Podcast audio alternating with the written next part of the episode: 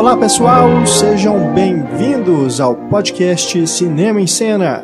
Esta é a nossa edição de número 167, mais uma entrada na série Grandes Filmes, desta vez destacando Os Sapatinhos Vermelhos, longa-metragem de 1948, dirigido pelos arqueiros Michael Powell e Emmerich Pressburger. Filme considerado por Martin Scorsese como um de seus favoritos. O Scorsese que tem na dupla Powell e Pressburger, eles cineastas ingleses, uma de suas principais influências cinematográficas. Os Sapatinhos Vermelhos é um filme sobre dança, mais especificamente sobre o balé, mas não é um musical, apesar de ter um número musical famoso e reverenciado até hoje. Na verdade, é um drama, uma tragédia sobre controle e obsessão, inspirada no conto de fadas homônimo sobre uma jovem que ganha um par de sapatos vermelhos com vida própria e que não querem parar de dançar. No programa, a gente discute o quanto disso realmente está no filme e todos os aspectos temáticos que envolvem essa discussão sobre controle e obsessão, que é bem cara ao universo da dança. Nós também, claro, vamos discutir aspectos técnicos do filme, que faz especificamente o uso magistral de cores com o Technicolor. Para falar de Os Sapatinhos Vermelhos, eu, Renato Silveira, recebo neste programa Isabel Wittmann, do blog Estante da Sala e da coluna Vestindo o Filme, no Cinema em Cena, e também Stefânia Amaral, redatora e editora da equipe Cinema em Cena, mais uma vez aqui conosco. A edição e a mixagem de áudio do nosso podcast, novamente dele, Eduardo Garcia. O nosso e-mail de contato para você que quiser deixar alguma sugestão ou tirar uma dúvida é o cinema, arroba cinemaencena.com.br. Utilize também nossas redes sociais, Instagram, Facebook, Twitter, para acompanhar as atrações do Cinema em Cena.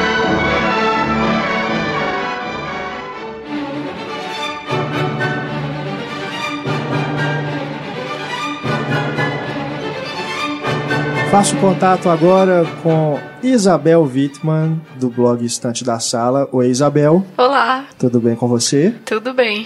E também conosco, Estefânia Amaral, da equipe Cinema e Cena. Olá, Estefânia. Olá, pessoal, tudo bem? Tudo ótimo. A gente selecionou para esse podcast Os Sapatinhos Vermelhos, que é um dos filmes favoritos da Isabel, né, Isabel? É, eu tenho muito adequado com a temática do filme uma certa obsessão com ele. é. É, seu, é um dos seus filmes favoritos também, Stefania? Olha, na verdade, a Isabel já me falava dele, mas eu fui ter um contato assistir mesmo, assim, agora. E eu gostei demais, isso é muito bonito, maravilhoso. Ele realmente, né, é um dos filmes aí dos arqueiros, né, os diretores Michael Powell e Emmerich Pressburger, eles adotavam esse apelido, né, os Arqueiros, que era o nome é, da produtora deles, né, que eles fizeram vários filmes juntos ali na década de 40, comecinho ali da... Não, década de 50 também, eles vieram se separar somente em 1957, daí cada um seguiu a carreira solo, né, mas não houve briga nem nada, foi simplesmente uma separação amigável. Os Sapatinhos Vermelhos é considerado, se não a obra-prima dessa parceria, uma das obras-primas. Né? Eles também que fizeram juntos filmes como Coronel Blimp, Vida e Morte, de 43, que é tão fantástico quanto Sapatinhos Vermelhos, na minha opinião.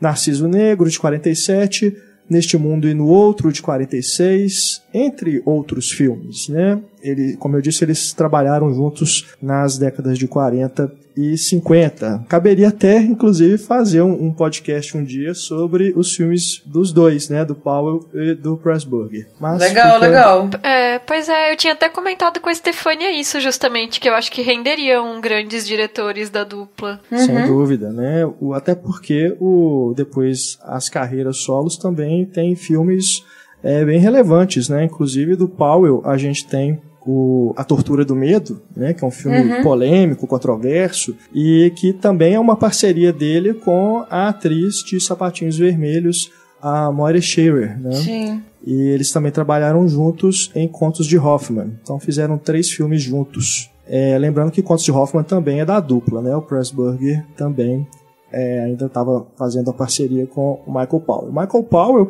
que é considerado aí o mentor do Martin Scorsese, ele mesmo diz isso, é, foi casado com a Thelma Shoemaker, a montadora do Scorsese. É, ela é viúva do Michael Powell, né? Eles ficaram juntos ali até a sua morte. E temos então aí uma influência muito clara né, na obra do Martin Scorsese, a gente observando os filmes do Michael Powell e do Pressburger também. Os Sapatinhos Vermelhos, inclusive, que é considerado pelo Martin Scorsese um dos seus filmes favoritos, né? Então a Isabel e o Scorsese têm isso em comum. é, é um dos filmes favoritos e, e ele sempre menciona também como um dos filmes que mais influenciaram a obra dele, né? É, é, junto com Cidadão Kane, Rastros de Ódio, né?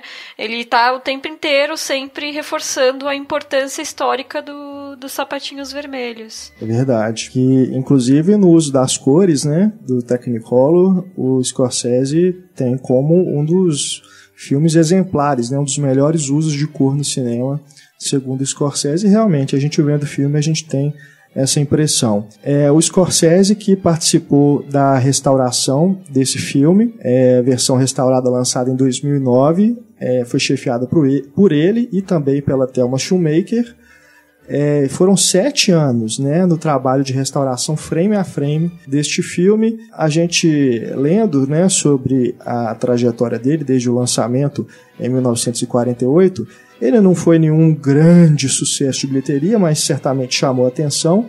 Naquele ano de 48, lá na Inglaterra, ele ficou em sexto lugar no, entre os filmes mais assistidos pelo público britânico, mas ainda assim não foi uma bilheteria expressiva. E nos Estados Unidos mesmo, ele estreou em uma sala apenas, mas ficou é, 110 semanas em cartaz. E por essa exibição ter chamado a atenção, é, inclusive rendeu ao filme indicações ao Oscar e duas estatuetas. Né? O filme ganhou como melhor trilha a música do Brian Isdale e melhor direção de arte. E o filme ele foi depois adquirido pela Universal Pictures e em 51 ganhou um relançamento e aí sim ele se tornou uma, uma bilheteria mais expressiva e naquela época foi o filme britânico mais lucrativo da história nos Estados Unidos. É, essa restauração, então, pelo Martin Scorsese, sua fundação, juntamente com outros parceiros, trouxe né, para a gente, já em 2009, essa versão maravilhosa que tem disponível em DVD e Blu-ray pela Criterion. Aqui no Brasil parece que não existe em alta definição oficialmente, né, não foi lançado esse filme aqui no Brasil, mas você consegue encontrá-lo facilmente é, se você pesquisar. É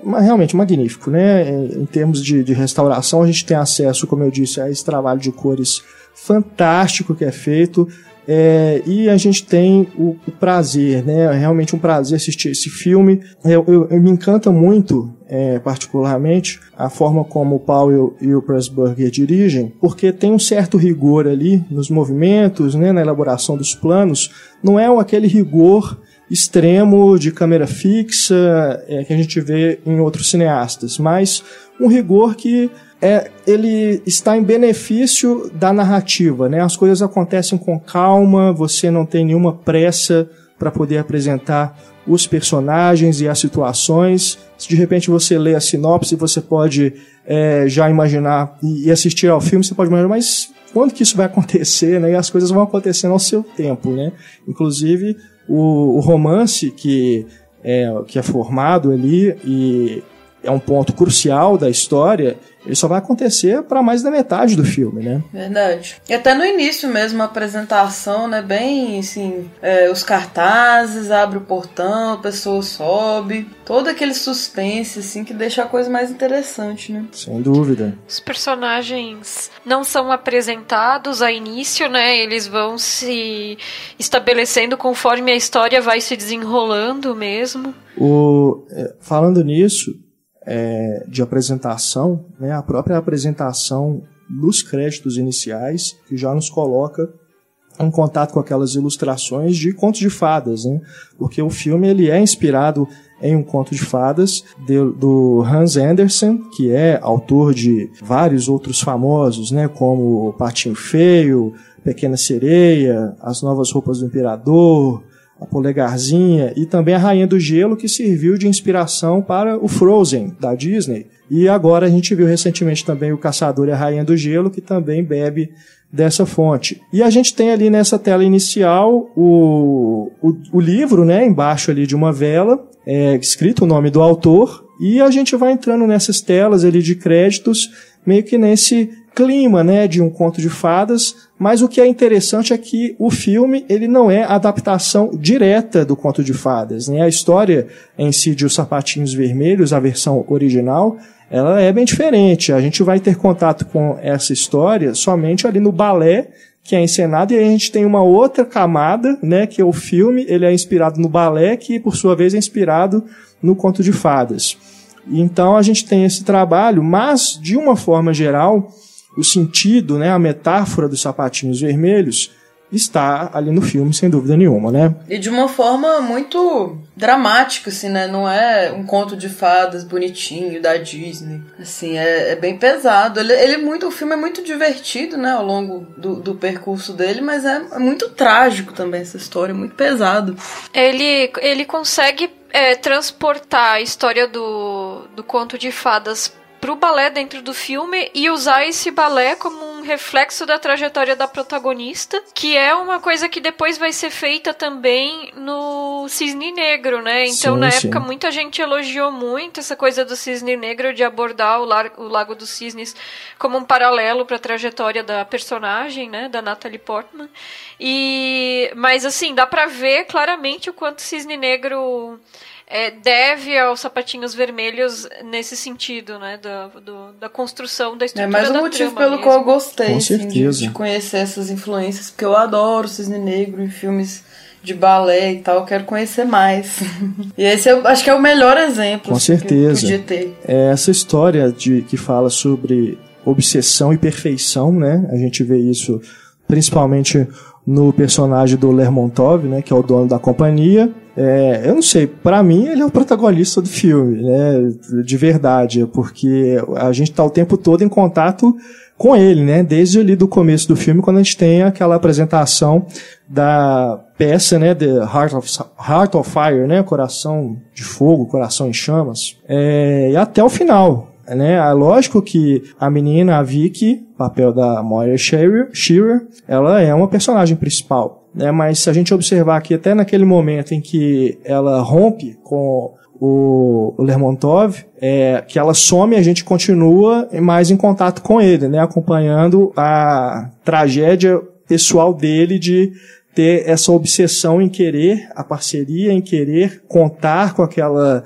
bailarina o tempo todo para o seu trabalho e não poder controlar o incontrolável, né, que são os sentimentos dela. Então, eu, eu tenho para mim ele como o verdadeiro protagonista do filme. Os sapatinhos vermelhos eu diria que estão nos pés dele. Os terceiros.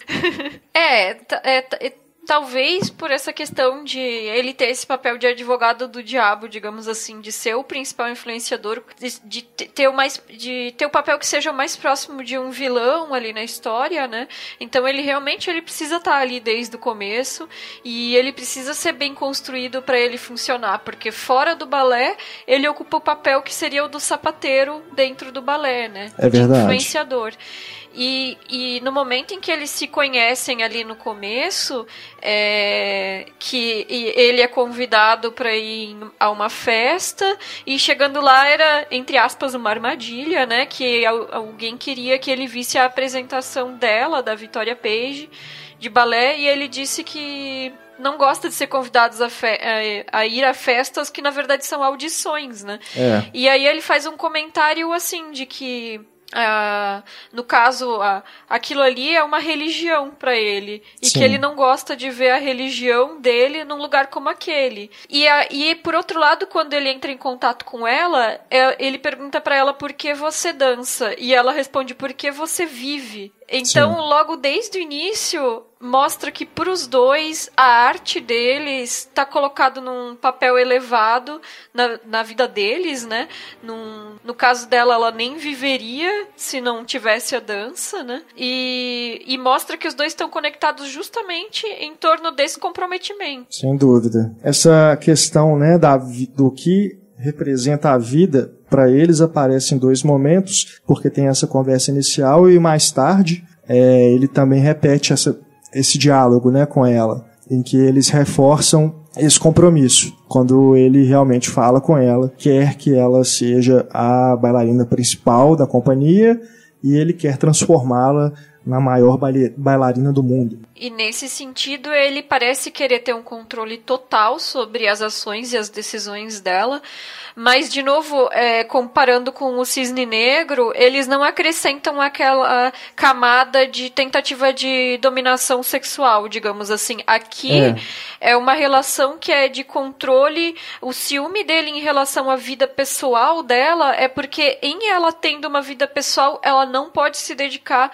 totalmente de corpo e alma para dança, né? Então eles tiram esse fator físico e deixam só realmente a questão da dedicação completa à dança. Mas eu acho que ah, eu concordo com é, você. Eu acho... Mas eu não sei se eu sou romântico demais ou se eu sou bobo demais, mas eu vejo assim uma um pouquinho disso assim, que ele se sente velho e tal, e ela é jovem. Eu acho que tem uma certa, eu não sei se é mais paternal em relação a ela, sabe? Dele realmente querer fazer dela uma dançarina de sucesso, isso com certeza tem. Mas ele sente um ciúme, assim, de, de engasgar mesmo. Então eu acho que pode ser que tenha um pouquinho, assim. Eu acho que o ator é bom o suficiente para deixar a dúvida, sabe? Para não ficar uma coisa explícita nesse Sim, sentido. Eu, eu acho que eu acho que o personagem do Lermontov ele, ele desenvolve uma obsessão em relação às prima bailarinas dele, né? Que a anterior ele também demitiu quando ela se casou, né? Disse que era incompatível Isso. uma bailarina casar, né?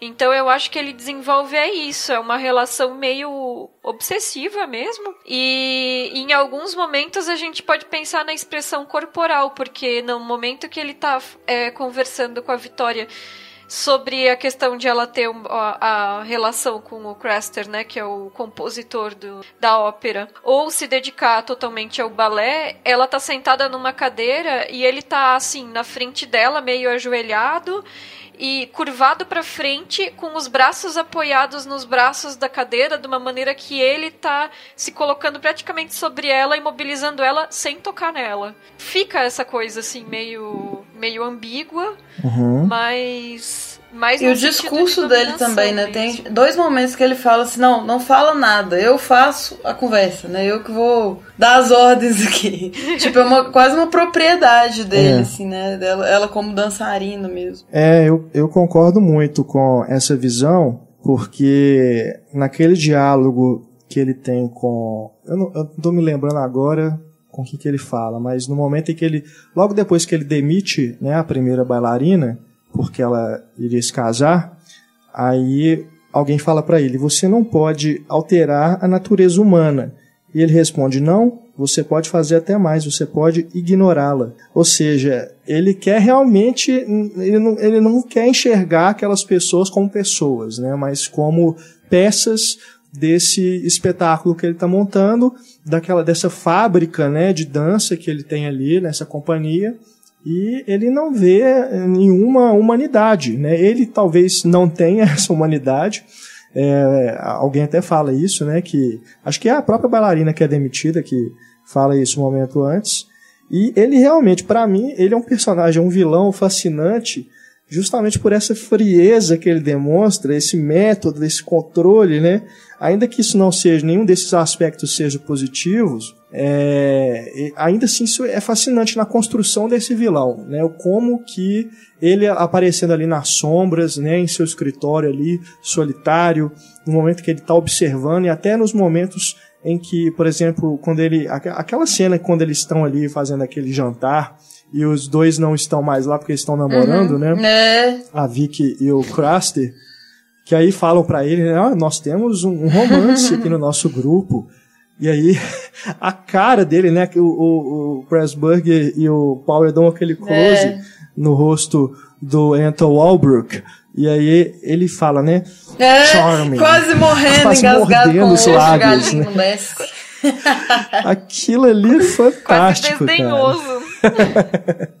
esse cara, esse ator é muito bom, né? O Anton Walbrook. Que já vinha trabalhando com o Paul e o Pressburger. E ele fez Coronel Blimp, entre outros filmes. Ele é um ator austríaco, né? Mas que ficou realmente ali trabalhando só ali na região. É, não tem nenhum filme em Hollywood, nem nada assim, não foi exportado é, para depois se eu tornar um grande Nossa, ele é fantástico é, ele mesmo, é fantástico. eu fiquei encantado, assim, ele faleceu em 67, né, aí é complicado de, de atingir tanto, assim, também, né, mas eu quero ver os outros filmes dele, assim, eu achei o melhor ator do filme, completamente, assim, maravilhosa a atuação dele.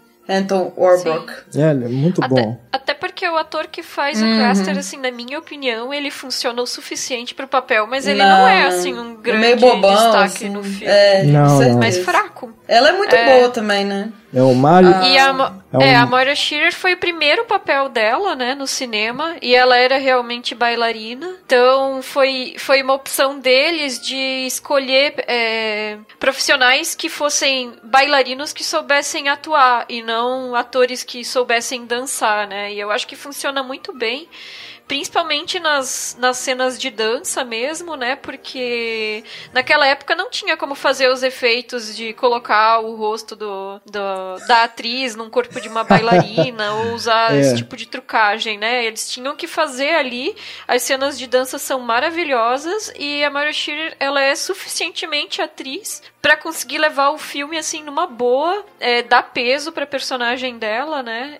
Até eu também tinha comentado com a Stefania no, no, no filme no último dos irmãos Coen, no Ave César, aquela cena que o, o personagem lá, o Rob Doyle, tá fazendo tentando gravar um, uma cena de um filme de um drama de costumes, a moça que tá no sofá é, contracenando com ele, provavelmente ela era para representar como se fosse a Maria Shearer, né? No, e ela é bem parecida mesmo. Filme. É. é. muito parecida. Essa cena é ficou na capa do Facebook Agora... um tempo aí, quando o podcast tava no ar, vocês devem lembrar. A cena do sofá, ela é ótima. Agora, outros atores, né, que estão ali são bailarinos também e assim assim como a Moira Shearer, eles dançavam, né, faziam parte do corpo de baile do Royal Ballet, né, que é a principal companhia do Reino Unido. A gente tem, por exemplo, o Leonid Massini, que interpreta o coreógrafo-chefe, e também o Robert Helpman,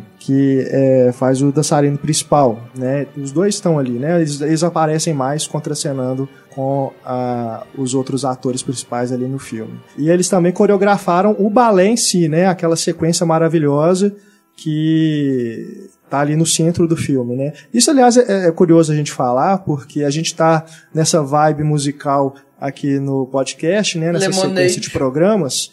E o Sapatinhos Vermelhos, apesar de ter essa grande. Se passar no mundo da música, né, no mundo da dança, e ter esse grande número musical que é influente, é, principalmente ali para o Gene Kelly, por Stanley Donen também em Hollywood. Apesar disso, não é um filme que a gente pode dizer que é um musical Graças... por excelência. Né? Ele tem esse número musical, tem outras partes de dança, mas não é um filme musical como a gente conhece Graças os musicais Deus, da MGM. Né? Tô brincando. eu, eu, eu, gosto dos, dos, musicais da MGM, eu, eu gosto também, de musical que as pessoas cantam e tudo mais, mas no final das contas é um filme sobre dança, né? E Sim. a dança, ela não é usada fora do contexto de dança real. É. Né? Que, que nem é, às vezes as pessoas dizem, ah, cabaré mudou os musicais porque é, as músicas eram usadas só no contexto de apresentação. As pessoas não usavam a música para se expressar ou pra, como, no, como no lugar da fala normal, né? Mas é. o, é, o Sapatinhos Vermelhos é como se fosse isso. É um filme de dança, mas a dança só funciona como dança, realmente. Exato. É, eu achei importante falar isso porque às vezes alguém que está escutando não viu o filme né, a gente está apresentando o filme para essa pessoa, ela pode achar que é um musical, né, como esses outros mais famosos aí que a gente sabe. Então, assim, não é. Não é. tem cantoria, tá? Não tem nada. É. Simplesmente dança. As pessoas né? não balé, param a vida dança, pra balé. dançar e fazer um, uma performance, assim. É um dos motivos que eu gosto muito dele, assim. Mas é. Essa diferença. Não, sem Nem dúvida. Nem dançam na rua. Não dançam na rua, exatamente. Só mesmo no palco, né? E no na mente também, né? Porque, né, aquele, aquela sequência ali toda, ela é um ela, ela ultrapassa uhum. os limites do palco, né? Aquela sequência é bem de balé fantástica. Mesmo. Agora, se a, se a gente observa, né, por exemplo, o Sinfonia de Paris, é, do Vincent Minelli, que o Gene Kelly usou justamente os sapatinhos vermelhos para poder convencer o estúdio a autorizá-lo a colocar o balé ali no meio. Aquela sequência, né, no final do Sinfonia de Paris é claramente uma inspiração dos sapatinhos vermelhos, né, nessa sequência do balé. Até mesmo aquela hora em que o Gene Kelly é, vira né, aquele personagem ali de uma, ilustração é, do Luiz Lautrec, se eu não me engano. É, é, é, muito inspirado, né, naquela sequência, como que aquilo ali vai se transformando, né? Ela entra, começa justamente no palco, na apresentação, e aquilo ali vai se transformando na questão cinematográfica, né, como que eles vão utilizando os recursos do cinema para poder representar aquele número, as fusões, os raccords, a montagem, né, levando ali de um cenário para o outro, é, enfim, as coisas, a câmera lenta, né, ele utiliza também, então aquilo ali não, não é simplesmente o balé uhum. filmado, é realmente uma Exato. sequência para o filme. É porque né? os efeitos, né, e, e o movimento que a, que a gente acompanha ela assim muito fluido, né? Não teria como do ponto de vista do espectador do balé. Então é claramente cinematográfico assim. Inclusive eu li que existiu uma adaptação teatral do, do filme, né? Assim, um, balé do, inspirado no filme. E eu fiquei me perguntando como que eles adaptaram, porque apesar de a gente ver o balé dentro do filme, ele é feito de uma maneira que transcende o próprio balé, né? Ele é. não funcionaria sem o, o, o, cinema, né? Porque sim, sim. O, quando a gente vê no o teatro, a gente está posicionado de frente para o palco e a gente vê tudo como se fosse em profundidade de campo mesmo, né? Tá tudo sim. sendo visto assim é, de frente e o que chama a atenção para os elementos às vezes é o posicionamento dos atores, a iluminação, né? A própria fala. E no filme, é, a maioria das tomadas é, é feito meio de cima, né? Então a gente consegue ter uma noção do palco inteiro. Uhum. Só que não só isso, eles, eles dão os closes, eles enquadram, às vezes ou o rosto da, da Vitória Page, às vezes o próprio sapatinho. Eles usam os efeitos especiais, a sobreposição, né, a projeção. Então, é, esse tipo de coisa não te, é, o, o, balé ele é tão maravilhoso porque na verdade ele está sendo feito na mídia cinema, né? Porque se ele fosse num balé realmente, ele não teria à disposição todo esse tipo de tecnologia. É verdade, com certeza. Eu acho que ali é a integração perfeita que se alcança com dança, teatro, música e cinema e também se a gente for observar a influência uhum. do expressionismo ali é. na construção daquele cenário, né, no uso das sombras, Sim. nos ângulos, que é uma coisa, aliás, que vem desde o início do filme, quando a gente tem aquele plano inicial ali dentro daquela escada, né? Aquela escada, aquele corredor para o público entrar para ver a peça, a gente observa ali uma coisa meio expressionista que depois no balé é realmente escancarado, né? Dá, dá uma impressão até de Dr. Caligari ali em alguns momentos, né? Com aquele, aquela maquiagem pesada ali do sapateiro, né? O close que ele dá, aquela sombra que vem assim para para pegar ela, persegui-la, né? Pegando ali os sapatinhos, aquilo ali. As é expressões é, dela mesmo, né? Do rosto e... dela, a maquiagem dela também é muito forte. Né? Sim, sim, sim. Depois até no, no balé seguinte que o Lermontov tá montando, também tem, né, um, um ator que tá maquiado assim, bem, de uma forma bem expressionista também. E ainda falando desse dessa sequência fantástica, realmente a gente tem esse, essa variação de, de ângulos e de movimentos de câmera que a gente realmente entra ali dentro e tem um, um, um ângulo particular que eu, que eu gostaria de chamar a atenção que é um que está nos bastidores mesmo, pega ela de cima, né, do palco e vista de costas, a gente vê a plateia. e vê ali o, o Craster com, é, conduzindo né, a, a orquestra e aquilo ali se transforma num mar, né? Então ali a gente tem uma coisa que é uma viagem já total. Também uma coisa que é bem, bem importante também de frisar, que nesse momento em que as coisas vão se confundindo ali, que a realidade dela também se confunde com a realidade da peça.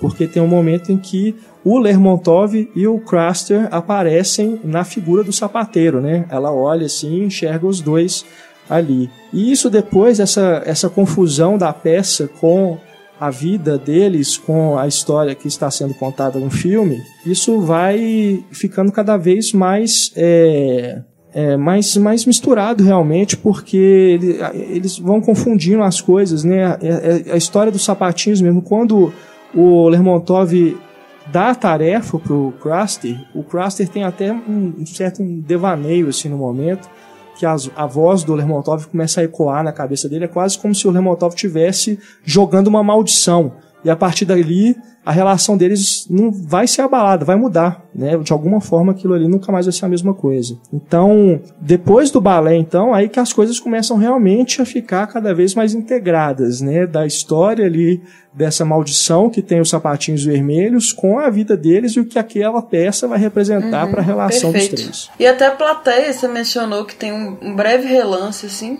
A importância dela é mais no início, assim, né? Que, que são vários tipos de plateia, né? Tem a classe A e tal. E no início a gente sim, vê sim. a plateia.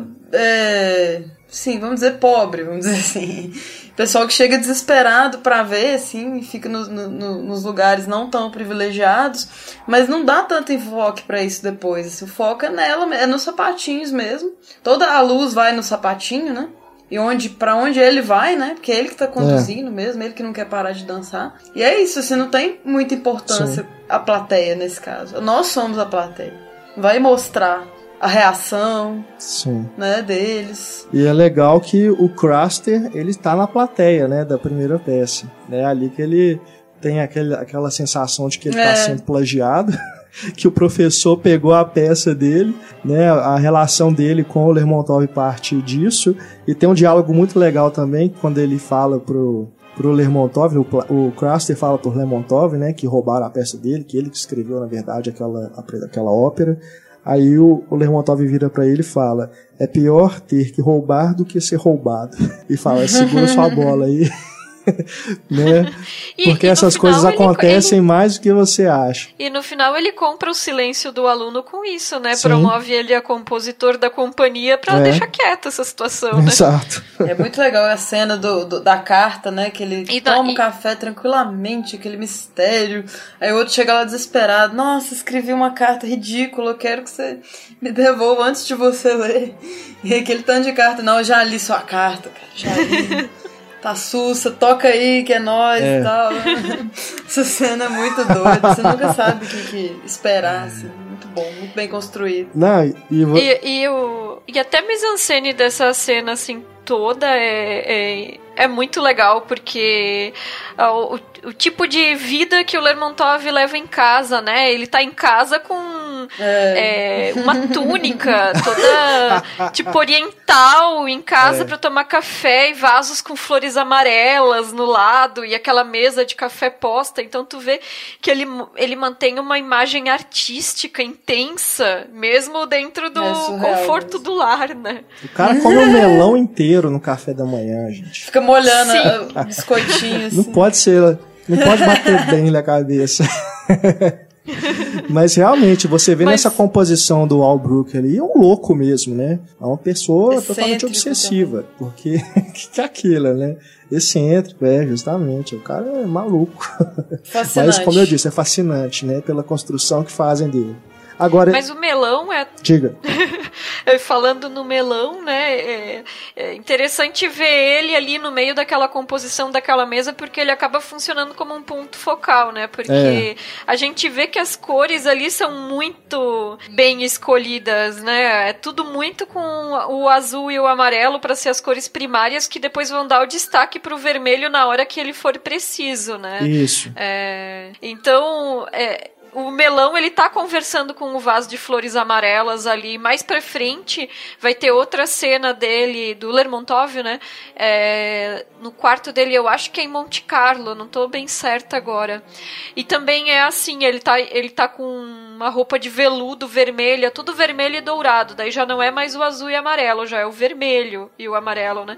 Mas assim, sempre ele tá nesse ambiente que é de, de intensa cor ao redor dele e que tá sempre conversando com ele ao redor. É, você Nunca disse é um lindamente na sua coluna do filme, nós vamos colocar o, o link aí, é, que essa roupa dele, esse segundo momento, teatral também, né? É bem o vermelho e o amarelo da cortina, né? Do, do teatro, assim. Ele tá, tá respirando isso, mesmo na vida cotidiana dele, ele é uma metonímia do teatro. É, porque nesse momento mais no final do, da história, ele já, é, já tá completamente tomado por essa obsessão, né? A obsessão em torno da vitória, em torno da peça e em torno de, de tentar fazer tudo isso dar certo, né? Ele não desliga mais da vida dele de teatro de maneira alguma. E ainda falando daquele momento em que o, o, o Craster aparece pra, na frente da Vitória ali, no momento que ela tá dançando, que tem o mar e tudo, isso também reflete um, nessa sequência um, um, diálogo que eles tiveram que era ela reclamando um pouco que não,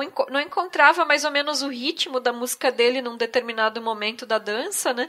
E ele disse que tinha que deixar a, a música guiar, né? Que a, algo assim, do tipo que a é, música sabia, né? O que, nada que, mais importa, o que era necessário, música, né? E que quando tudo nada mais importa. É. E que quando desse tudo certo, ela ia dançar e, e ela viraria uhum. uma nuvem, uma flor. Um pássaro, né? né? E.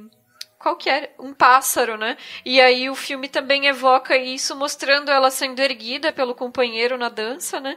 E literalmente sendo representada, né? Por uma nuvem, uma flor e um pássaro. Exato, Eu até é normalmente acharia isso uma, uma representação muito assim óbvia, né? Tipo, nossa, a gente já sabe. É, Mas foi para é, fazer é, aquele para fazer aquele gancho mesmo, assim, tipo, poxa, é, é, a forma perfeita. Não ficou assim over, ficou muito bonito, ficou igual um quadro, pintar um quadro. E, é, e, com os e foi o momento assim. que ela realmente conseguiu se encontrar na dança, porque nos ensaios não tava dando muito certo o tempo, né?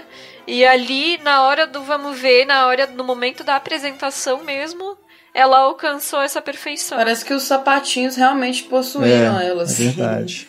Sapatinhos têm mais poder do que a gente imagina. É, com certeza. Agora, é curioso a gente notar, como a gente mencionou um pouco antes aqui no programa, né, essa calma que o filme tem para apresentar as coisas, que é somente aos 40 minutos os sapatinhos vermelhos são mencionados pela primeira vez, né, que é quando o Lermontov dá a tarefa pro Craster. E é curioso notar também como que a, durante esses 40 minutos, é, até ali a Vicky ser escolhida, né, para participar da companhia, quando ela dança ali o Lago dos Cisnes, e tem aquela aquele plano em que ela tá dançando, e aí ele vai na hora que ela tá dando um giro, ele corta para um, uma câmera subjetiva, né? Ela olhando durante o giro, ela olha para a plateia, enfim, e aí vai cortando. Isso ali a gente vê que no, o, da, o Darren Aronofsky também utilizou, né? No Cisne Negro, na sequência de dança, ele da Natalie Portman. E eu também me, eu suspeito que isso pode ter influenciado o Scorsese também na coreografia das cenas de luta do Touro Indomável, que a gente também tem, só que de uma forma muito mais intensa e longa, né? Mas a gente tendo essa informação de que o Michael Powell é uma influência direta, né, é um mentor para o Scorsese, ele estuda né, os filmes, os movimentos é, e ângulos que o Powell e o utilizam nos seus filmes, é, eu acho que isso pode ter sido de alguma forma uma influência também, né, para ele poder é, usar esse ângulo novo, né, na, ali na, numa luta de boxe. É, até porque boxe é difícil de filmar também, né? De fazer é, essa noção com a plateia e com a visão do, do jogador e é, tal. E Faz o sentido. boxe é uma coisa brutal, é uma, é uma luta, né? Mas num filme ele tem que ser coreografado como uma sequência de dança. Não deixa de ser também. Agora o que eu queria dizer, na verdade, eu fiz essa pequena digressão, mas o que eu queria dizer é que até esse momento a, em que há esse, essa participação da Vicky, ela é quase que uma coadjuvante, né? Porque ela aparece pouco ali, a gente tem mais contato é realmente com o Craster e com o Lermontov. Então a gente só vai ter essa dimensão de qual vai ser a importância da Vic pro filme já ali com, com mais de 40 minutos de filme, né? E nós estamos é, com um pouco mais de 40 minutos de podcast. não foi, não foi. Não foi cronometrado. Uma coincidência. Mas é, e depois quando é, vai acontecer o romance, aí já tem uma, quase uma hora e meia de filme, né? Porque o romance dos dois ele ele surge naturalmente, não é uma coisa que é indicada para você desde o momento em que eles se conhecem, que tem né, alguns filmes assim, a gente já tem desde o início aquela troca de olhares, a gente já suspeita que aqueles dois personagens vão se relacionar em algum momento. Aqui não. A gente, se não tem essa informação pela sinopse, né, ou por a gente saber, por um comentário, por um podcast, a gente não tem eh, essa dimensão de que vai acontecer um romance ali. Tanto é que quando o Lermontov é surpreendido por essa informação, de certa forma a gente também, como público, é, né? Tipo, what? Nada a ver. Tanto que, tipo, a primeira vez que eles aparecem assim juntos, é, eles quase se tropeçam no outro, sabe? Eles estão totalmente focados é. no trabalho, assim, tipo, vou entrar, Isso. pegar minha senha aqui e começar a ralar. De, tipo, é estranha. Aquela cena também que, ela to que ele toca piano e ela tá tomando café, ela tá irritada, né?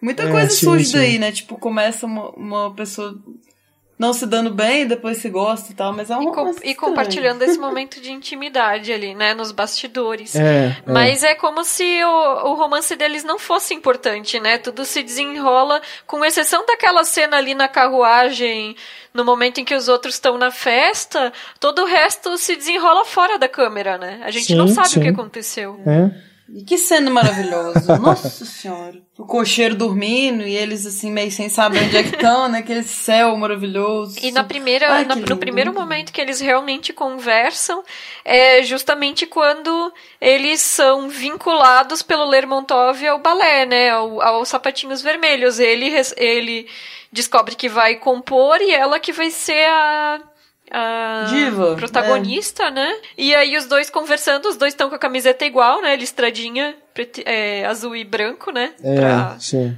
puxar um pro outro. E, a, e aí na frente deles, eles estão no balcão e passam um trem, né?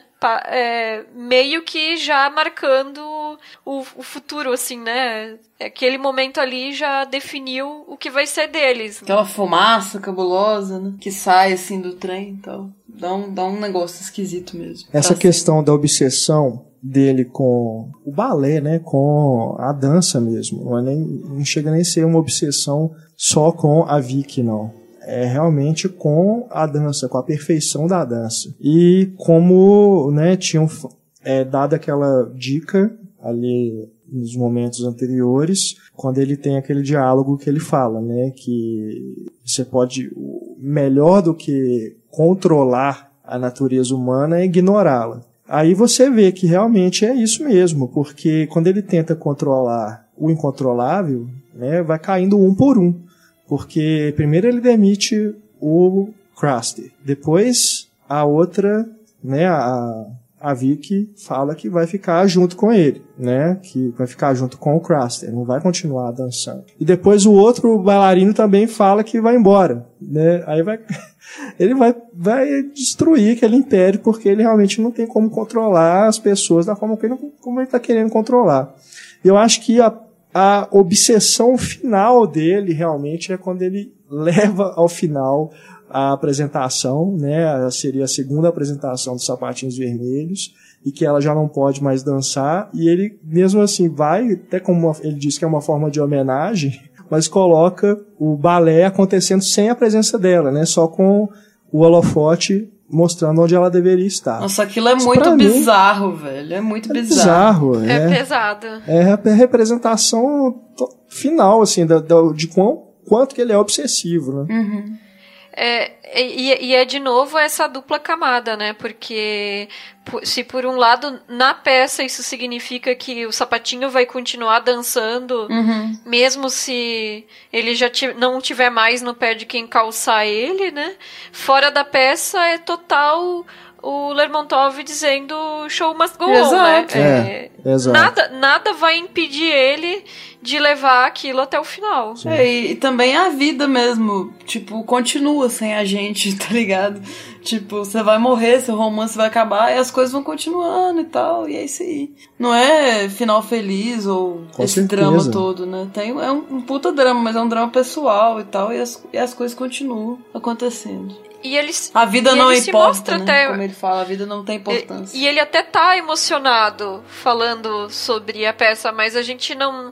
Falando sobre. Anunciando, né, que a peça vai continuar, mas a gente não sabe até que ponto é, é uma emoção pessoal ou é uma emoção por, pelo tanto de que aquilo afeta a própria companhia dele, a apresentação que deveria ser feita e todo o contexto. É, ali e ali é, a gente já tá também com. Isso a gente já tá falando do final do filme, tá bom, gente? É, Desculpa se, se você. Saltos de balé aqui. Se você. se você que está nos ouvindo, porventura, ainda não assistiu ao filme, a gente já tá comentando aqui mais pro final, mas a gente avisou que teria spoiler, tá? Então não estamos no sentido culpados, que isso fique claro. Mas falando desse momento do filme, ali realmente as coisas já estão totalmente misturadas, né? Porque tem aquele momento do reencontro, né, dela com o Lermontov ali no vagão do trem, em que ele a convence a voltar. Naquele momento, o Craster já está seguindo sua carreira como maestro, né? Vai estrear uma nova é, ópera e tudo mais. E a gente tem aquele confronto ali final dos três, que é também formidável como dramaturgia, né? Porque o mais uma vez o Albrook ali tá fantástico, porque ele quase que não se contém quando ele percebe que tá ganhando, né? E que a, a Vicky, entre aspas, quis ficar para dançar, porque ela tá, acho que num momento ali de tamanha consternação, tão abalada, né, pela, pelo dilema em que ela se encontra, que a gente não pode dizer que ela realmente fez uma escolha. Acho que ela continua em dúvida até o final. E se ela fez alguma escolha, ao meu ver, foi em ficar com o Craster, porque ela sai correndo, né? E naquele desespero todo acaba levando aquela queda fatal. Mas eu acho, eu tava até discutindo com a Isabel também, que aquilo foi um suicídio, assim, porque ela não conseguiu escolher mesmo. Tipo assim, eu não quero. Pô, o cara abandonou ela, de certa forma. Tipo, tá, então você não vai ficar Sim. comigo. Não, tal, beleza. Só que ela ama ele. E, e como que ela vai poder escolher entre esse amor e dançar? Ela não pode, ela não pode viver sem dançar. Então é uma. É, ela já é, falou isso. É sem solução É o dilema, sabe? Eu não tenho forças pra dançar e eu não consigo lidar com isso, assim, de, de acabar esse. Minha vida, né? Minha vida pessoal, não é nem só o romance com Sim. ele, não. É minha É vida, possível. Ela- minhas vontades e minha, minha carreira, meu amor pela dança. Então eu acho que ela se matou porque ela não aguentaria lidar com isso. Sim, é possível Ela mesmo que seja um até tem- suicídio. Verdade. Ela, ela até tem esse desejo de ficar com ele, obviamente, ela ama ele e tal, mas ela já tinha deixado bem claro, ela não viveria sem Sim. dançar. E como o Lermontov mesmo estava atormentando ela, é, falando coisas que provavelmente passavam pela cabeça dela e por isso que eram tão perturbadoras, é, ela se contentaria em dançar em um lugar que não fosse o melhor, onde ela não pudesse mostrar o melhor trabalho dela?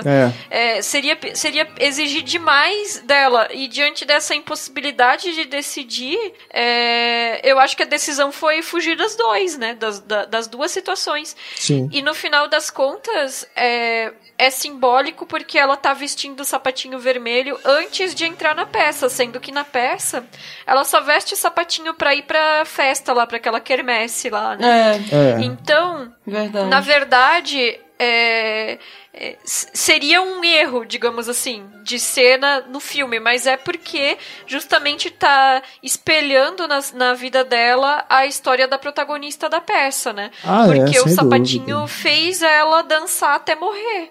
Ela até o final tava com ele, dançou, mas é, diante da impossibilidade de- até de arrancar ele dos pés, ela ela morre. Leva a morte, É, exatamente. não, é, Integrou não, é, com a o- vida dela. É, eu acho que a gente pode falar que é um erro aí com várias e várias aspas, né? Porque, Sim, com certeza, Não, é, é, é completamente consciente, é, né? uma decisão consciente para É, justamente expressar a questão isso. do é, da maldição Sim. na vida uhum. dela, né? Que a dança acabou se tornando como na peça. É, imagina, gente, se, se fosse seguir coerência de continuidade, ela tivesse naquele momento ali com uma sapatilha normal, não faria sentido nenhum.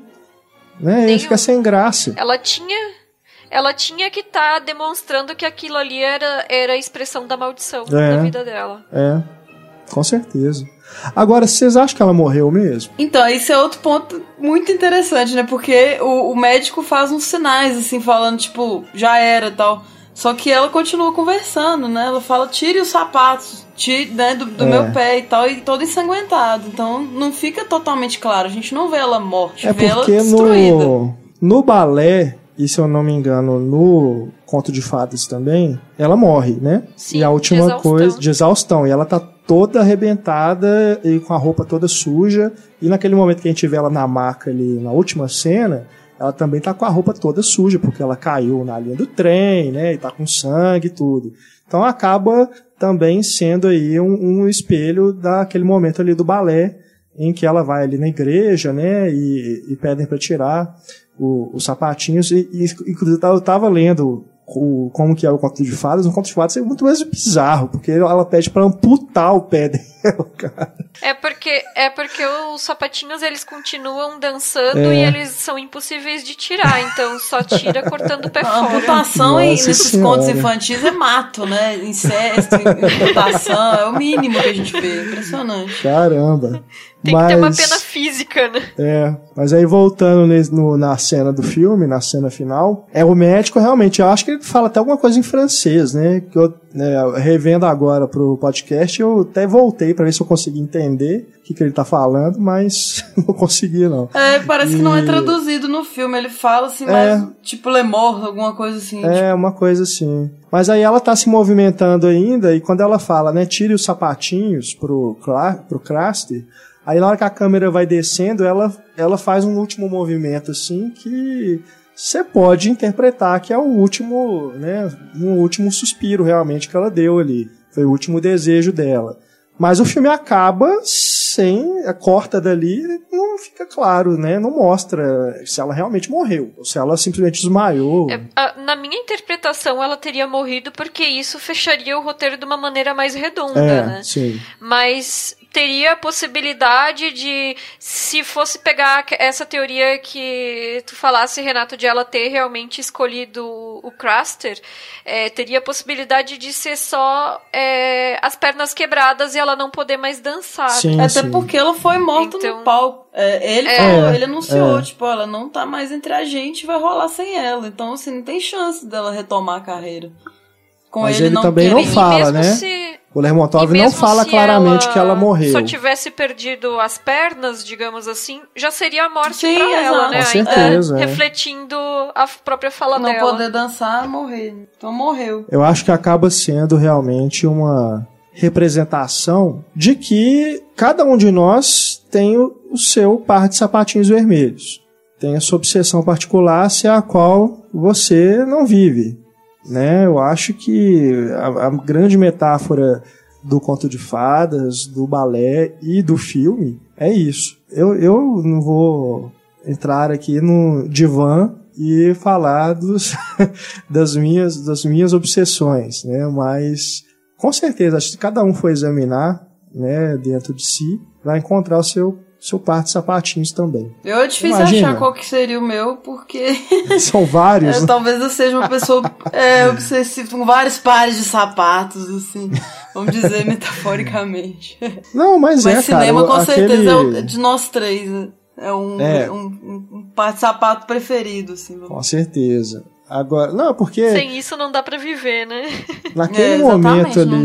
Naquele momento ali em que a Vicky né, se reencontra com o Lermontov no vagão do trem, cara, aquilo ali eu acho plenamente identificável com várias situações da vida, né? Que você pode ter deixado de fazer alguma coisa que você gosta muito por causa de alguma outra coisa, você se re vê refém, né, de uma situação em que você não pode é, continuar né, com aquilo que te dá um prazer de viver, né, uma alegria de viver, você tem uma chance de poder retomar aquilo. E aí você fica realmente naquele dilema dela. Como é que você vai lidar com essa situação, sendo que aquilo pode afetar outra pessoa, outras pessoas que estão ao seu redor nessa outra vida que você está levando. Isso você pode interpretar de várias formas e levar cada um, né, para sua pro seu próprio drama pessoal. Sim, ou pode não dar certo, não ser mais a mesma coisa, é verdade. É uma segunda chance que todo mundo merece. É verdade. E até o tanto em que ela tá interpretando nessa cena, porque ele pergunta se ela tá feliz e ela abre um sorrisão e diz que sim, né?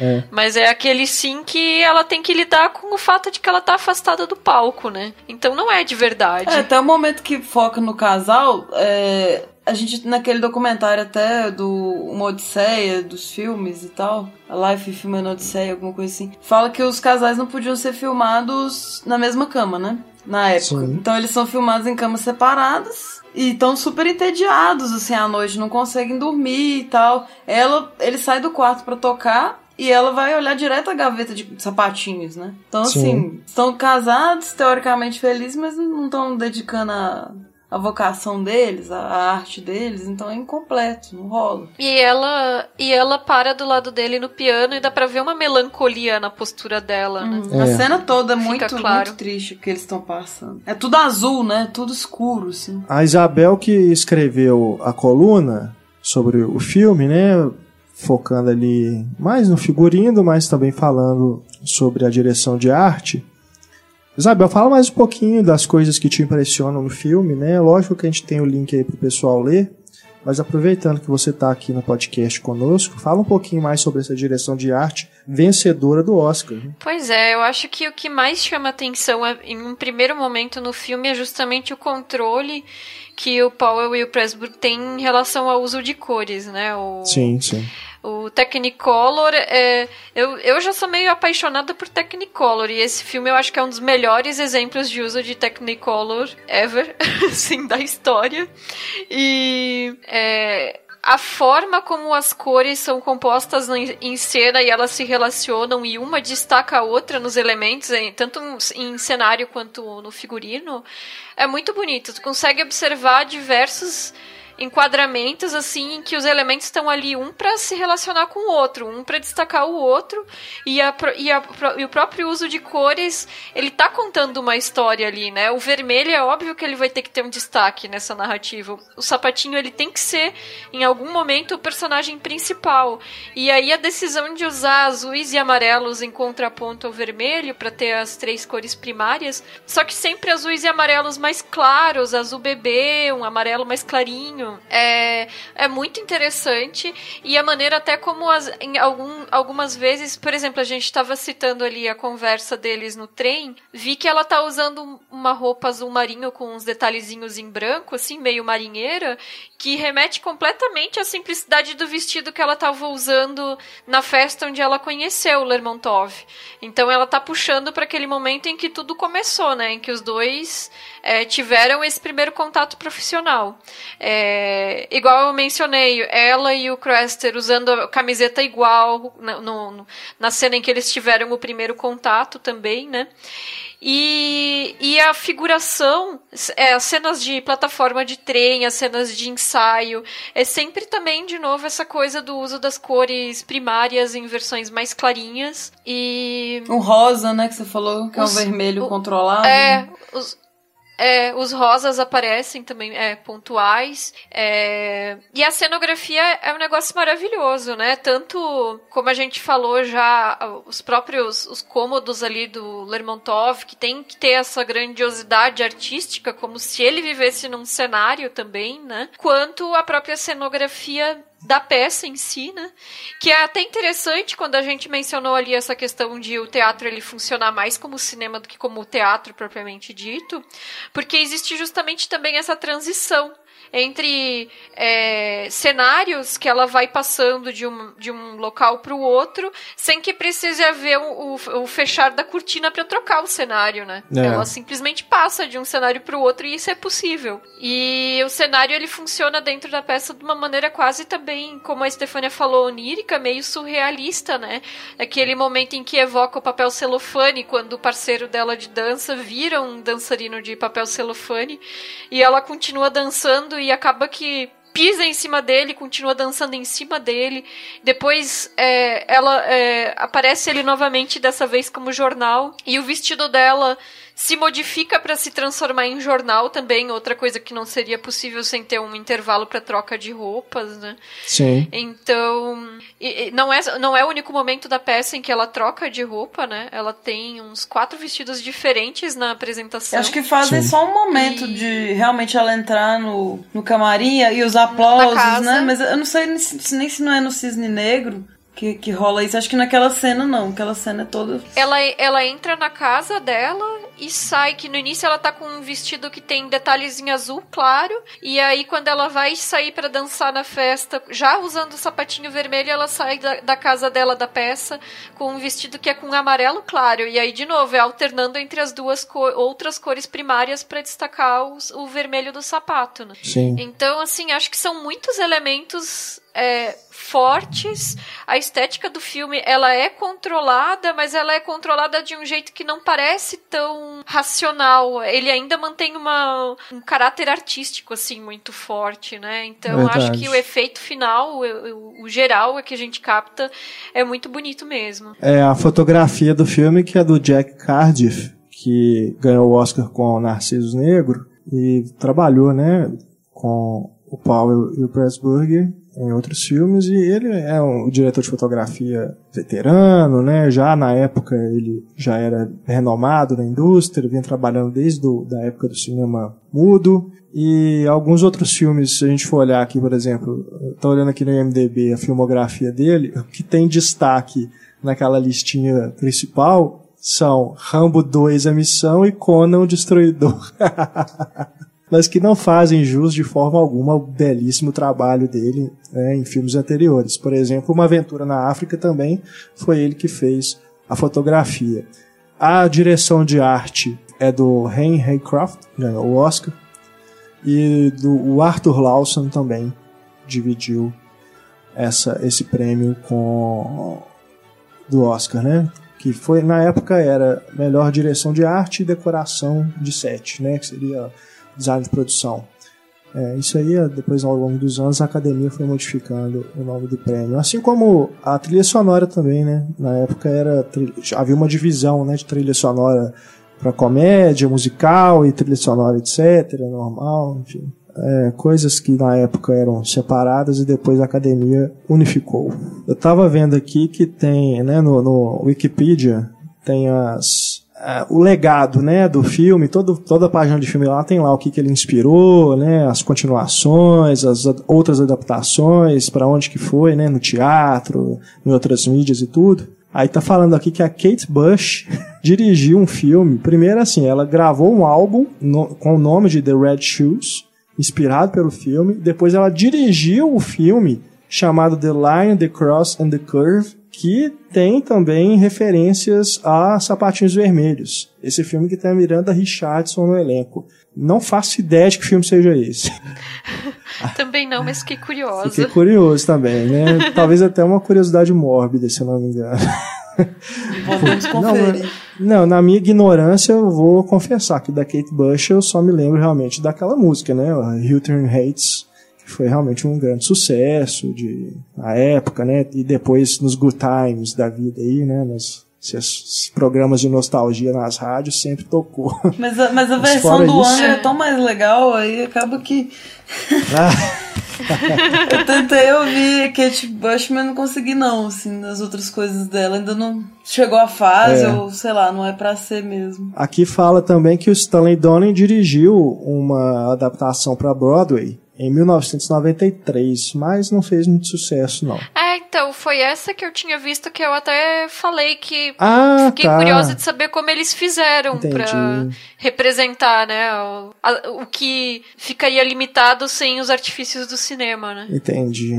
Achei que você estava falando de uma... Ah, não, é, eu confundi. Porque aqui também está falando de uma outra é, apresentação, mas na verdade não é adaptação do, do filme, não. É ele tem ali uma referência, faz uma homenagem aos Sapatinhos Vermelhos, mas na verdade é, uma, é um tributo ao Sergei Diaghilev, que é o fundador do balé russo, né, famo, famosésimo, aí, influenciou balé contemporâneo de várias formas e que no filme, inclusive, é, ele serviu de inspiração para a construção do Lermontov, né? Dizem isso que ele foi baseado nesse no, nesse nessa figura né da vida real. Então achei que achei que era eu confundi aqui quando você falou de adaptação pro, pro, pro palco eu confundi, mas é, isso é outra coisa. O nome desse filme da Kate Bush, The Line, até me fez lembrar de outra coisa, mudando completamente de assunto, que é na cena da própria peça, quando o sapateiro oferece os sapatinhos vermelhos para para personagem e, e, eles são colocados assim na vertical na frente dela, né, paradinhos, e ela pisa e eles se amarram sozinhos, né? Ah, e a sim. gente, né, versão restaurada consegue ver direitinho as linhas que puxam as fitinhas do, da sapatilha a, puxando pra amarrar, né? É. Oh, não consegui então, ver não. Pra mim eu... foi mágica mesmo, assim, tipo, nossa, que efeito doido pra caralho. Não consegui perceber não. Então eu assim, fiquei, eu, é isso que eu fiquei pensando, se na época, será que que passava, se não dava para ver realmente a linha que puxava o, o, fio, porque desde quando eu vi ele já tava restaurado e eu sempre vi com um fiozinho puxando. Imagina, se fosse hoje em dia, aí haveria um sapatinho de CGI, né? É. Ele Nossa, tipo da Cinderela, assim. Pois é. e não ia ficar tão bom. Não, de forma Porque o fiozinho à parte, toda aquela sequência é bonita demais pra, pra ser trocada pro CG. É impecável, tem limitação ali não. Não, isso ali, sem dúvida, também faz parte desse momento da história do cinema em que as coisas eram feitas com o, o maior investimento possível, né? Porque ele foi rodado nos estúdios Pinewood, que são utilizados até hoje, né? São os principais estúdios ali na Inglaterra, utilizados para vários filmes, 007, Star Wars, entre vários outros grandes produções. Mas naquela época, tanto lá quanto em Hollywood, havia realmente um investimento não só financeiro, mas de tempo também para que esses filmes fossem feitos. Porque é, seria é muita ingenuidade nossa acreditar que aquilo ali foi feito rapidamente, né? Aquelas sequências de, de, de dança, etc. Nos musicais também ali do, do Gene Kelly com Stanley Donen, né? Aquelas coreografias todas, eles tinham o tempo para ensaiar e depois fazer realmente a representação, a interpretação para o filme, né? Para ser utilizada aquela cena que a gente vê na versão final.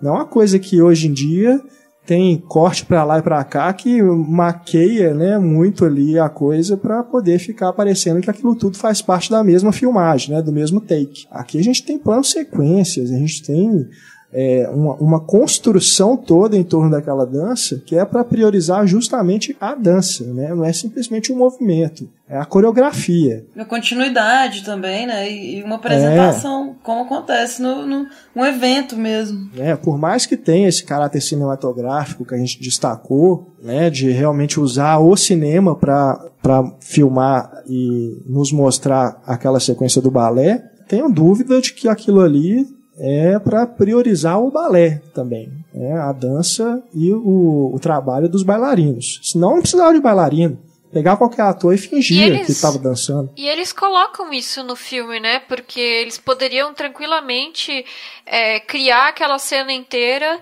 e mostrando só esse a sequência como sendo o ápice da perfeição artística dos envolvidos, mas é. eles fazem questão de mostrar sempre os bastidores da companhia, o tanto de ensaios que eles têm, o, o fato de eles serem bailarinos profissionais, mas ainda terem aula, né? E tá lá de, cedinho de manhã se aquecendo para ter a aulinha e tudo, e todo o trabalho envolvido para deixar claro que aquilo ali não acontece num acaso de genialidade, né? Muito esforço para conseguir um resultado que seja satisfatório. É, esforço, método e disciplina, que são coisas que estão na personalidade do Lermontov. Né? Então é perfeitamente compreensível que aquela figura seja daquele jeito e queira ter controle absoluto sobre a sua companhia, né? Porque são os princípios e, do balé. E esse é um tema recorrente em filmes que tratam de arte, mas especialmente os que tratam de dança, é. porque a dança é, tem essa questão do, do rigor que o dançarino precisa ter, até com alimentação, com os treinos e tudo mais, né?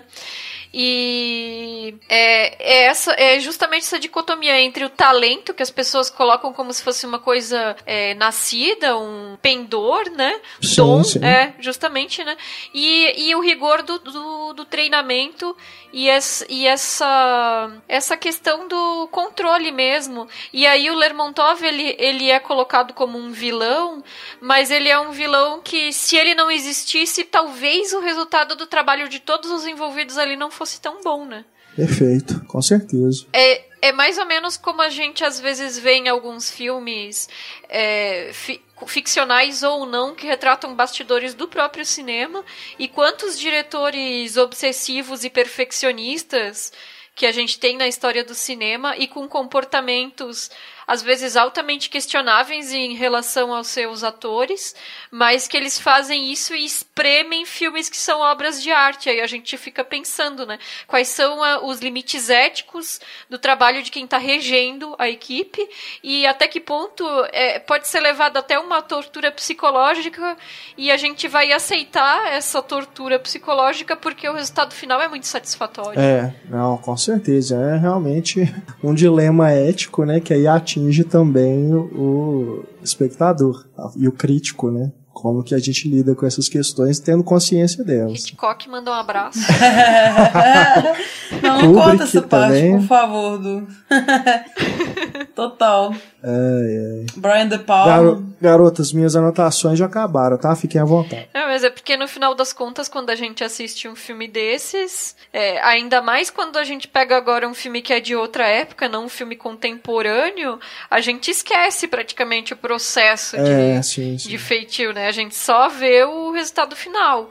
Quando tem um filme que mais recente que nem o é, Azul é a cor mais quente, aí o, o, o, o processo de feitio dele ele ainda aparece, né? A gente fica sabendo do comportamento do diretor em relação à atriz e tudo mais. É, obsessivo também. Mas quando é um filme antigo, a gente não, não pensa, às vezes, no, nesse tipo de relação que às vezes se cria né? no controle da vida pessoal, no, no abuso psicológico, muitas vezes. Né? É, isso acaba interferindo na carreira de jovens diretores. Eu não sei no caso do Keshishi, né, que fez o Azul é a cor mais quente, até que ponto isso pode afetá-lo, até porque ele está em uma outra indústria, né? Mas se a gente pegar nos Estados Unidos, que a gente teve casos como, por exemplo, do Josh Trank, que fez o Quarteto Fantástico, a versão mais nova, e que aquilo ali tomou uma proporção na internet é, com inclusive depoimentos dele e do produtor né, no Twitter, depois twitters apagados, etc. A gente não sabe qual a extensão que isso vai ter em relação aos próximos trabalhos dele, né? Quanto que isso pode afetá-lo. E também, por exemplo, um outro diretor é, teve uma, uma carreira prejudicada também por essas questões de bastidores, que é daquele filme que todo mundo já deve ter visto, né? Pelo menos assim, todo mundo que eu digo, de uma, uma geração que eu sei que acompanha o cinema em cena, que é outra história americana, o Tony Kaye. Aquele filme com o Edward Norton, Nossa, né? Que ele faz filme um é neonazista. Que isso, maravilhoso, maravilhoso. O Tony Kaye, ele praticamente encerrou a carreira depois desse filme, porque houve realmente assim, é, é, informações de bastidores de que ele era um diretor é muito controlador e torturador no set, né? E que ele realmente é uma pessoa difícil de trabalhar. Se você for olhar é, a, a filmografia dele depois desse filme, realmente tem pouca coisa que foi lançada no Brasil. Ele é um cara que realmente ele é britânico, né? Mas trabalhou ali em Hollywood e por lá ele realmente foi praticamente é, excomungado. Poxa, mas Então, o realmente. resultado ali naquele filme, eu vou te falar que. Pois eu é, não sei o que, que o tá. Edward Norton passou, não, mas valeu a pena, cara. Muito É, foda. tem uma questão aí também, né, que o Edward Norton, ele é tido como um cara controlador também, ele Pois é. interfere, né, nos É. filmes. E difícil de Aham. conviver, né? Exato. Então, é, teve uma batalha de egos ali, né, sem dúvida nenhuma. Agora, se fosse em outro tempo, que não tivesse, a gente não tivesse acesso às informações, ficasse só ali restrito no ambiente é, da- das fofocas, ou mesmo assim que houvesse figuras como o personagem lá do Ave César, né, do, do, executivo do estúdio que tenta ali abafar os escândalos, né, controlar ali o máximo possível, é, a, preservar, na verdade, né, a imagem do, dos seus funcionários. Será que a gente não teria o Tony Kaye, né, como um grande diretor que fez outros vários filmes e tudo mais? Será que ele não teria ganhado poder, né, numa outra época? Sei lá, né? De repente, ele pode realmente ter tido a, a carreira é, prejudicada por esse excesso de informações, né? Numa época que a gente vive aí em que a gente vive, na verdade, uma crise da informação. Mas aí já estamos indo além, né? Divagando. já fomos, já saímos totalmente do termo sagaz. mas, mas é porque eu acho que rende muito essa discussão em torno de obsessão, rigor e arte, porque às vezes as pessoas têm uma visão de arte como uma coisa muito é, leve, solta e você faz quando dá vontade e não pensa em arte também como uma técnica, né? Porque arte é técnica, né? Até em termos de radical, né? Então, é radical latina, eu acho, né?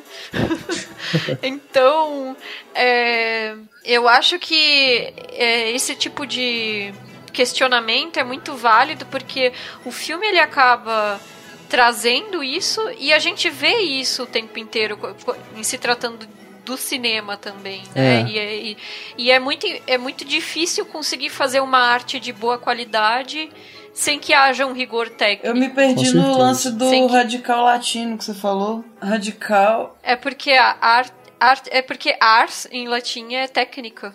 Ah, o radical latino, perfeito, perfeito. Entendi agora o que você quis dizer. É, nas línguas latinas. A origem, a origem da palavra latina, entendi de arte, muito bom. Isso. É, então, é, é, diretamente interligado, né? Porque se a gente pensar nos artesãos, né, também, é, eles, eles são exercem profissões é, técnicas, né? Existe toda a questão de que é, até em termos medievais era passado de geração para geração e tudo mais, né? Então, mas, mas e pensando hoje em dia existe essa questão de uma arte, de uma arte naif, vamos dizer assim, uma arte que se expressa de uma maneira mais inocente e menos técnica, mas que muitas vezes ainda precisa ter um preparo para conseguir chegar nessa expressão, né? A gente precisa ter uma maior uh, maior possibilidade de formação possível, Sim. de conhecimento. De, e aí o filme ele acaba trazendo essa questão, né? E, que se reflete também no cisne negro, né? Porque Sim. a perfeição ela só vem com o zelo pelo pelo dedicação pela mesmo. rotina ali de é uhum. Disciplina. E, e a obsessão. dança é onde isso transparece demais. Com é, até a gente, assim, fugindo mais um pouco ainda do assunto, eu tava conversando com os amigos sobre performance, né?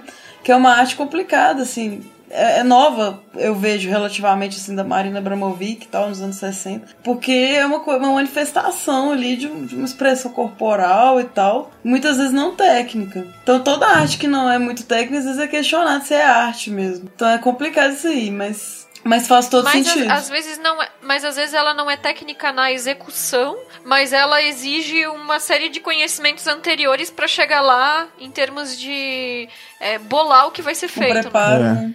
É, os bastidores, é. como é bem mostrado no filme. Com certeza. E a arte acaba que, é, até discutindo agora questões um pouco contemporâneas, é, pessoas que estão dizendo que é, cultura é, é secundário ou não precisa de cuidados especiais ou não precisa de fomento, né? Então, eu acho que a gente tem que pensar que a arte ela permeia tudo que a gente é, vive, tudo que a gente faz e que os artistas eles também precisam viver de arte, né? A arte ela não pode ser vista como um passatempo, né? Ela também é um, um ofício. Precisa ter é, uma responsabilidade em relação à profissão de ser levado a sério quem faz, assim como qualquer outro profissional, né? É, ah, não é, temos esse... mecenas mais, né? Tem que ter um incentivo aí pra, é, pra rolar. E esse tipo, de, esse tipo de preconceito nos atinge diretamente, porque eu digo nós, nós que estamos aqui gravando podcast, nós que trabalhamos com isso, porque se falam isso de quem é artista, imagina de quem trabalha falando da arte quem trabalha pesquisando a arte né, estudando a arte, porque eu realmente assim, e tenho certeza que outros críticos também, acredito que talvez vocês, é, apesar de, de não terem é, o mesmo tempo de estrada que eu tenho, que o Pablo tem, é, essa, essa pergunta que sempre me fazem, aliás, não é nem uma pergunta, é uma afirmação. Ah, deve ser muito bom trabalhar com cinema, ficar vendo filme, deve ser uma delícia né, esse tipo de comentário. Porque as pessoas acham que realmente é só ficar vendo filme, que é ficar comendo pipoca e vendo filme o dia inteiro. né? Essa é a visão Poderia que as pessoas ser. têm. né? Poderia, quem me dera. Mas não é, as pessoas ignoram, né? E aí, talvez nem com maldade, mas simplesmente por uma é, falta de conhecimento do ofício, né, de que a gente não fica de boa em casa vendo filme, não, embaixo do cobertor, esparramado no sofá, não é assim não, gente. Né, vendo um filme atrás do outro, isso cansa. Você ter o olhar crítico é diferente de você simplesmente ver um filme descompromissadamente, né? Só assistir. E né? isso, isso, na minha fala, já tem um outro preconceito de que ver um filme descomprom descompromissadamente é qualquer coisa. Não é, né? Você, você quando consome a arte, você também está fazendo aquilo com um objetivo, que não é simplesmente desligar o cérebro, né? Como muita gente fala. Desligar o cérebro e ver um filme. Não é assim. Né? Então é uma série de preconceitos que envolve a arte que culmina nesse tipo de coisa que a gente está vendo no Brasil hoje, né? De, desse encerramento do Ministério da Cultura, né? Enfim, não vou nem entrar em, questão, em uma questão mais aprofundada sobre o tema, não para não desviarmos ainda mais o foco, né? Mas enfim, vamos simplesmente dizer isso. É um absurdo. É um absurdo. Isso não deveria ter sido feito. Né? Não há justificativa para isso. Com certeza. É simplesmente reforçar preconceito. Mas vejam os sapatinhos vermelhos. é. Sem o incentivo lá, à então. cultura não seria possível. Os é. sapatinhos vermelhos, o podcast e tudo mais. Vamos para as considerações finais, então, sobre os sapatinhos vermelhos para encerrarmos nosso programa. Stefânia, você começa. Nossa, não, eu tô, tô não, não consigo. Acho que eu falei tudo já. É muito bonito. Não tem mais nada a dizer, é muito bonito. Parece aqueles Isabel. bêbados assim. É lindo, o filme é lindo, meu Deus. Emocionada. E você, Isabel? Eu acho que eu não preciso nem dizer, né? Eu acho que os sapatinhos vermelhos, para mim, é que nem Romeu e Julieta pra Estefânia. É uma, é uma versão modernizada de uma história antiga, trabalhada de uma maneira é, visual, estética interessante para trazer para os tempos contemporâneos, né? Da época que foi feito, pelo menos. E eu tenho uma certa tendência a, a me atrair por filmes que tenham uma estética muito marcada, assim, e, e que, que, sejam visualmente vistosos. E, antes de assistir esse filme pela primeira vez, eu tinha visto ainda na época do Tumblr uma foto que era um. Na época do Uma Tumblr. cena que. é, ainda existe, ainda né? Mas na época que as pessoas. Ai, ai.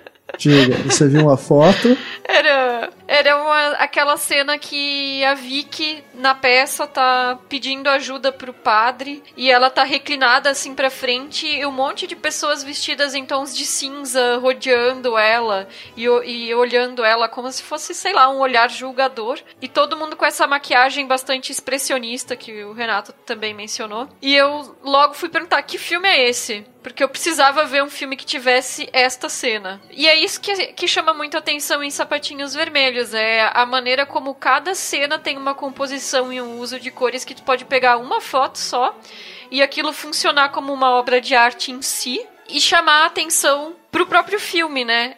É, mostra o cuidado é, estético dos diretores e da equipe e é um filme que realmente é, um, é uma obra de arte. A, a Criterion tem um, aqueles videozinhos que eles fazem é, três motivos para assistir sim, um sim. filme. No dos Sapatinhos Vermelhos, eles falam é, o melhor filme de dança já feito. Apenas isso. então, juntando, talvez nem todo mundo goste do filme de, filme de dança enquanto subgênero, assim, né? Mas juntando o melhor filme de dança já feito, com o cuidado estético, com as cenas maravilhosas, eu acho que o resultado final é inegável e é um filme maravilhoso. Maravilha. Assina é, embaixo. Eu... Muito bom, perfeito. eu só encerro dizendo que o que me pega no filme, além de toda a questão é, estética, de ser realmente maravilhoso do ponto de vista da forma como ele mostra a dança é a questão da obsessão, né? Realmente esse tema como ele é trabalhado ali e a forma como ele utiliza essas camadas da história até chegarmos ali no ápice do balé, né? Em que as coisas se misturam, as três é, instâncias, né? Do filme, o a história do roteiro em si, a história do balé e a história do conto de fadas. Como que essa metáfora do, dos sapatinhos vermelhos é utilizada para representar uma questão muito maior e como que isso afeta nossas vidas, é que realmente eu considero também um dos grandes filmes da história do cinema. É, não, não coloco tá, entre os meus favoritos, mas isso é uma questão totalmente subjetiva, isso não me impede de forma alguma em reconhecê-lo como uma obra-prima. Né? Mas é, da dupla, Michael Powell e American Pressburger, eu diria que é, junto com Coronel Blimp, o melhor trabalho deles. Tamo junto, Scorsese. Yes! é, eu, eu fico sem palavras, assim, eu vou fechar com a frase a música é tudo que importa, nada além da música. Isabel, na próxima edição do nosso podcast, nós conversaremos sobre Cantando na Chuva e musicais, né, da MGM, etc. Você não estará conosco, então vou aproveitar este momento aqui do nosso programa, antes de irmos embora, para perguntar para você quais são os seus musicais favoritos. Nossa, que pergunta difícil. Eu sei. Porque eu gosto. é que eu gosto muito de musicais. Ao contrário da maioria das pessoas. Mas eu vou ser clichê e dizer que meu musical preferido é realmente Cantando na Chuva. Eu gosto do otimismo e eu adoro filmes que falam sobre fazer cinema. Então junta as duas coisas e é maravilhoso mesmo. É, eu gosto também de Sinfonia em Paris. Eu acho que ele tem um pouco menos de charme do que Cantando na Chuva. É, concordo. É, eu gosto de Sete Noivas para Sete Irmãos, apesar da história ser uma história horrorosa, mas as cenas de dança são ótimas. Tem um vigor físico no filme que ele é mais de dança do que de, de canto propriamente dito, né? Seriam musicais da época da MGM mesmo, né? Da época de ouro, né? Isso. Acho que acho que esses representam bem. A gente tem as, as minhas A gente tem um podcast já feito, né, alguns anos atrás, sobre musicais contemporâneos. Dos contemporâneos tem algum que você destacaria? Ah, eu gosto do Hairspray, mesmo o remake. Eu gosto do Mulan Rouge também, eu, é, visualmente, né? Embora a história às vezes caia num lado um pouco piegas, é, mas o visual do Mulan Rouge é muito bom e aquele tango que tem no meio do filme que agora eu não tô Roxane. me recordando o nome. Roxane. Nossa, é a melhor cena do filme disparado. E Chicago eu não gosto tanto, mas o Cell Block Tango também é uma música que funciona maravilhosamente. Eu citaria também, não seriam nem os contemporâneos e nem os antigos, seriam os de transição, né? o Cabaré, que eu, que eu mencionei agora, né, no, no, podcast, e o New York, New York, que ah, é do próprio Scorsese, é, né? Fantástico. Eles são musicais de transição, digamos, né? É. Já não é essa coisa escapista, Technicolor, é, bem MGM mesmo, artificial, né? Bem de estúdio.